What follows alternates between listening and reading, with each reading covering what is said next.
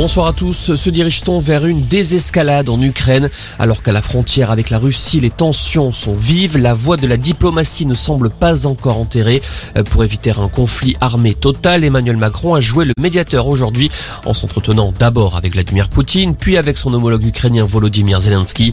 Le chef du Kremlin s'est dit d'accord pour intensifier les efforts diplomatiques afin d'aboutir rapidement à un cessez-le-feu.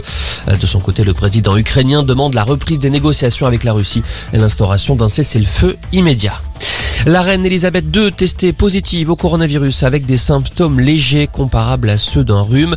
Buckingham Palace précise que la souveraine britannique de 95 ans mènera des tâches légères la semaine prochaine. La mort de François Gros, le biologiste, fait partie de ceux qui ont découvert l'ARN messager utilisé dans les vaccins contre le coronavirus. François Gros avait 95 ans. Une chasseuse de 17 ans en garde à vue, accusée d'avoir involontairement tué une randonneuse hier dans le Cantal. Un accident de chasse lors d'une battue au sanglier. Après ce drame, les opposants à la chasse réclament un meilleur encadrement de la pratique. Le candidat des Verts à la présidentielle, Yannick Jadot, rappelle qu'il souhaite interdire la chasse le week-end et pendant les vacances scolaires. La Réunion placée en alerte rouge à l'approche du cyclone tropical Mnati. Cette alerte entrera en vigueur à partir de 21h. Les habitants sont priés de ne pas sortir de chez eux alors que le vent devrait souffler jusqu'à 140 km heure.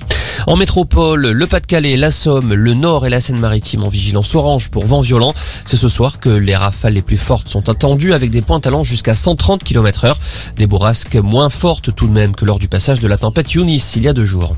Et puis clap de fin pour les JO d'hiver de Pékin. Quentin Fillon-Maillet était le porte-drapeau de la délégation française lors de la cérémonie de clôture aujourd'hui. Le biathlète a marqué ses jeux par ses 5 médailles. Au total, la France en a remporté 14, dont 5 en or. Le clan tricolore égale son record de titres sur une même édition. Voilà pour l'info. Excellente fin d'après-midi.